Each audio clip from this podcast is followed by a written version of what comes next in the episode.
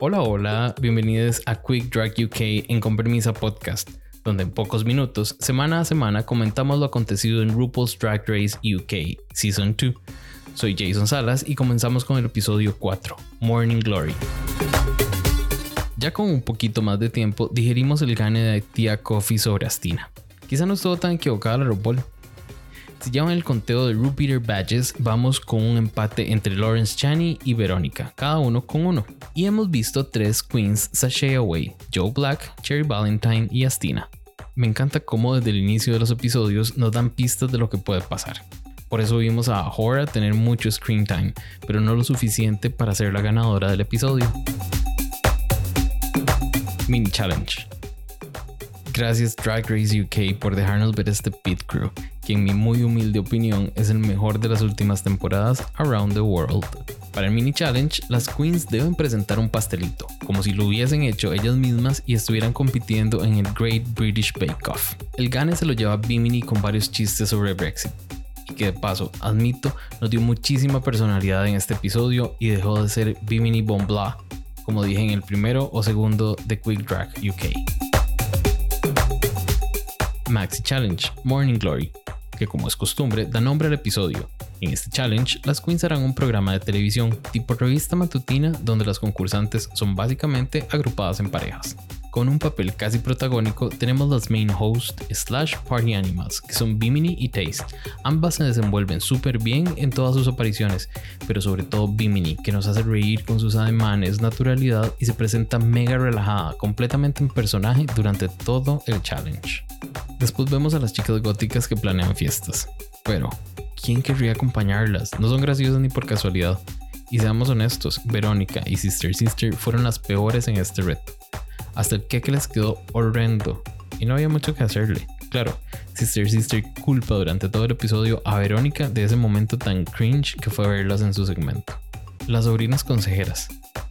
Les soy sincero, no entendí una vez más la referencia. Eran algo así como las tías que dan consejos, pero no tan viejas, entonces son sobrinas.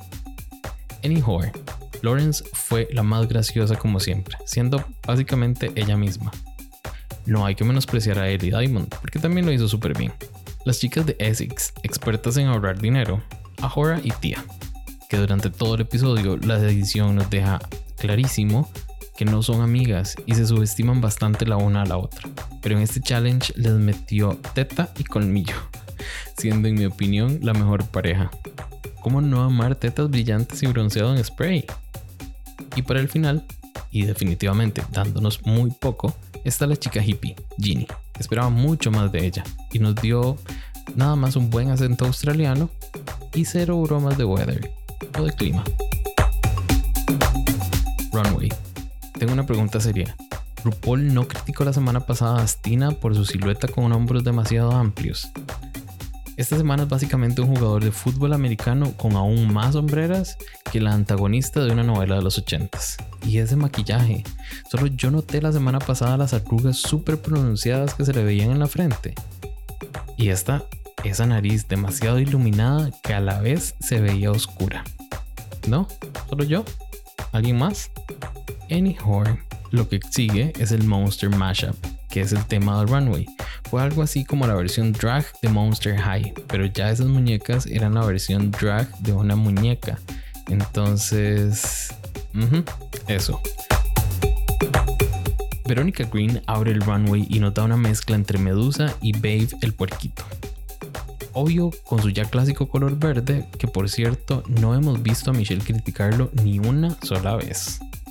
Sister Sister es una mujer lobo que se convirtió en momia, pero antes de eso pasó por un momento difícil en su vida y se tiñó el pelo azul.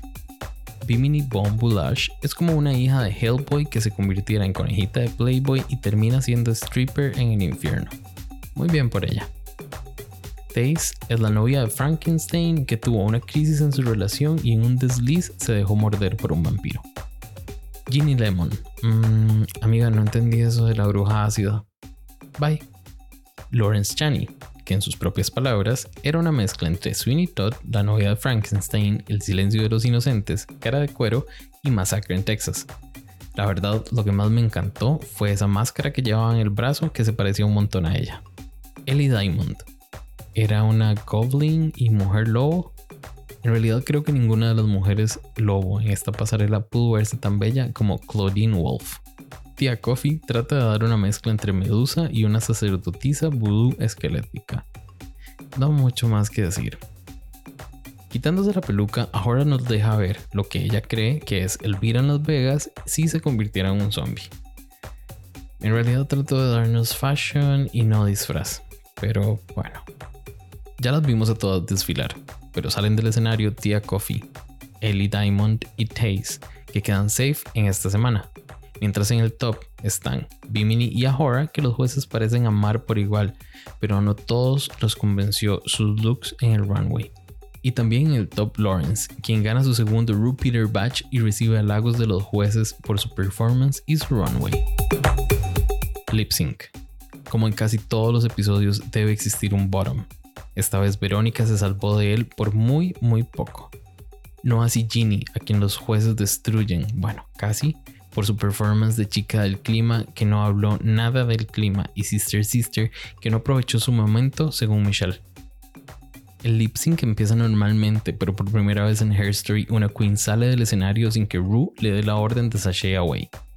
Lo único que Ginny hace es cruzar el runway sin regresar, soltando una carcajada al final, algo sarcástica la verdad. No pude evitar pensar que RuPaul estaba enojadísima y que por dentro un ojo le estaba brincando del colerón. Pero ella no podía hacer otra cosa que fingir que disfrutaba el lip sync básico que nos estaba dando Sister Sister. O bueno, tal vez sí estaba entretenida con la cara de shock de todas las otras queens por la parte de atrás. Los invito a ir a ver ese momento de lip sync de nuevo.